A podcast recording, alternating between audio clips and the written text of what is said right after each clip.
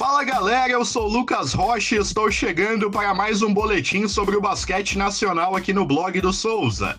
Devido ao adiamento dos jogos do NBB que aconteceriam nesta semana no Rio de Janeiro, apenas Flamengo e Minas entraram em quadra para disputarem a rodada final de seu grupo na Basketball Champions League Américas. Jogando em Córdoba, na Argentina, o Flamengo manteve a invencibilidade em 2021 ao bater o próprio Minas e o Instituto Córdoba.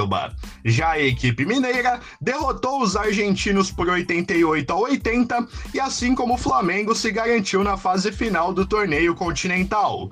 Frank e São Paulo também irão jogar a última rodada da fase de grupos, mas as partidas dos paulistas ainda não têm data e nem local definido devido às restrições de combate à pandemia da Covid-19.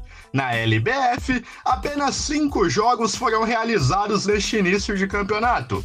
LSB, SESI e Veracruz Campinas são as únicas equipes invictas até o momento. Blumenau ainda não estreou na competição.